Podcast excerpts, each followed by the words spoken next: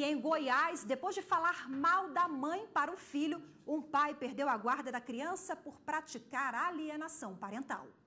Ao se separarem, um casal deve ter em mente que o respeito mútuo e a superação das desavenças são essenciais para o convívio quando se tem um filho em comum. Esse foi o entendimento do Tribunal de Justiça de Goiás a julgar um caso de alienação parental. De acordo com os autos, a mãe não conseguia cuidar da filha por conta da carga de trabalho e por isso a menina morava na casa dos avós paternos. Depois de alguns anos, o pai passou a restringir as visitas e denegrir a imagem da mãe na frente da filha.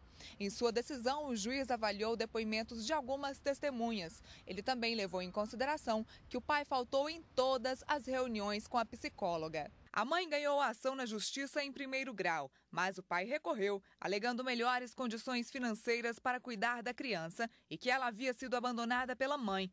Os argumentos não foram comprovados, mas alienação parental sim, uma prática criminosa prevista em lei federal e que pode gerar uma série de punições. Este homem que não quer se identificar é pai de um adolescente de 14 anos, fruto de um casamento que já terminou. Ele quase não vê o filho e há quatro anos entrou na justiça pedindo mais tempo com o menino. O pedido foi concedido, mas a mãe do menor, segundo o pai, tenta impedir. Voltou né, ao que era, aquele tradicional. Eu vejo o Guilherme né, uma vez por semana, né? E finais de semana alternados. Né? Não cumpre, é difícil, né? É, não por culpa dele, a mãe que é responsável por isso. Para o presidente de uma associação de pais separados em Brasília, a alienação é uma forma de afetar o ex-companheiro, mas quem sofre as consequências são sempre os filhos. O que a gente tem visto são adolescentes que acabam indo para a droga, né? ou acabam tendo muito, é, um rendimento muito ruim na escola, ou enfim se formam profissionais com dificuldade, os próprios relacionamentos amorosos ficam difíceis, às vezes a pessoa não consegue se relacionar tão bem. E a gente continua falando sobre esse assunto. Aqui no estúdio eu recebo o advogado Einstein Taquari especialista em direito de família. Falei certinho seu nome? Certíssimo. Ok. Eu, primeiro eu queria que o senhor explicasse para a gente o que, que é alienação parental, o que, que configura? Ah, o, que, o que configura a alienação parental é a criação por um dos cônjuges ou por um parente que tem autoridade sobre a criança, no sentido de criar uma memória falsa sobre aquele que não tem a guarda, sobre outro cônjuge. Então, a mãe ou o pai que incute na memória da criança uma situação contrária à personalidade da, da, do outro, dizendo que é um mau caráter, que não visita, que não gosta do filho, não é? E isso cria para a criança psicologicamente uma situação desagradável, desconfortável. Agora, como ficar sabendo se de fato há uma alienação parental e como comprovar isso em juízo? Olha, Imagina que são situações veladas, são, né? Não, é, são situações que passam dentro de casa, difíceis. Mas a lei, nesse aspecto, eu acho que ela foi muito inteligente, no sentido de que ela criou alguns critérios objetivos. Então, ela diz lá: se há uma mudança de domicílio da criança sem avisar o outro para local longínquo, se há um descumprimento da ordem judicial quanto às visitas, se não informa ao outro que não tem a guarda, que não tem convívio, como é que está o rendimento escolar, como é que está a situação de saúde da criança, isso tudo já é uma situação, já é um indício que pode levar à caracterização da alienação parental. Claro, levando a juízo, num procedimento, num processo autônomo ou incidental, terá a possibilidade de se fazer uma avaliação psicológica.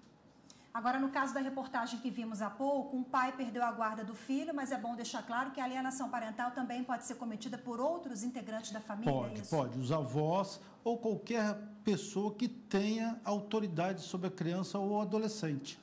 Porque a gente costuma falar, é o pai, é a mãe, por causa da separação, do divórcio, né? fica muito ali juntos, mas a própria lei já ressalva os avós, quando tem a guarda da criança ou não, e ficam lá, olha, o seu pai, a sua mãe, é isso, é aquilo outro, e, ou um tio que tem autoridade sobre a criança, que consiga formar nela a sua opinião, né?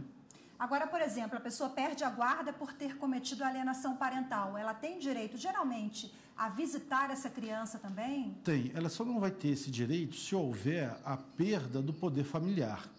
Então, se ocorrer a perda do poder familiar, é uma situação que a lei também prevê que vai ter que ter um certo cuidado. Mas, fora o, a, as outras situações, a lei resguarda também a possibilidade de continuar visitando. Inclusive, defere, no caso de inversão da guarda, que é uma das consequências da alienação parental, a possibilidade de o outro cônjuge poder visitar o filho. Porque essa convivência não é, não, é, é, não é um direito do pai ou da mãe ou do avô, é um direito da criança e um dever deles. Porque isso é para a formação da criança. E que estamos preocupados com o bem-estar da criança. E quando o Poder Judiciário, por exemplo, retira a guarda de um dos pais que comete a alienação parental, a preocupação, o foco principal é a criança? É a criança, é só a criança. É, é o bem-estar da, da criança, a integridade dela. Então, ele vai procurar, talvez nem entregue para a mãe ou para o pai, entregue para o avô, entregue até para uma instituição para ficar com a criança.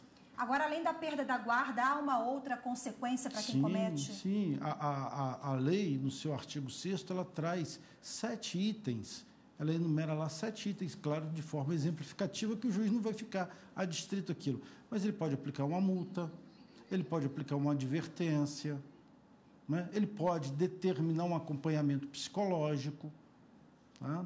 Então, são situações, e claro que a, a, a mais drástica de toda é a inversão da guarda. Agora, a mãe ou o pai percebeu que aquilo pode estar acontecendo com seu filho, como proceder? Bom, aí ele tem que, dependendo da situação, procurar um advogado, né? reunir essas, essas provas que, a princípio, são provas difíceis de serem feitas, mas ele pode junto ao Conselho Tutelar, fazer uma denúncia, junto ao próprio Ministério Público, não é? e aí ele começa a reunir esse elemento é, probatório, constituindo um advogado, ele entra com uma ação pedindo a a, a declaração da alienação parental e as consequências que estão na lei. Ok, doutor Einstein Taquari, muito obrigada pela muito participação conosco. Até a próxima. Até a próxima.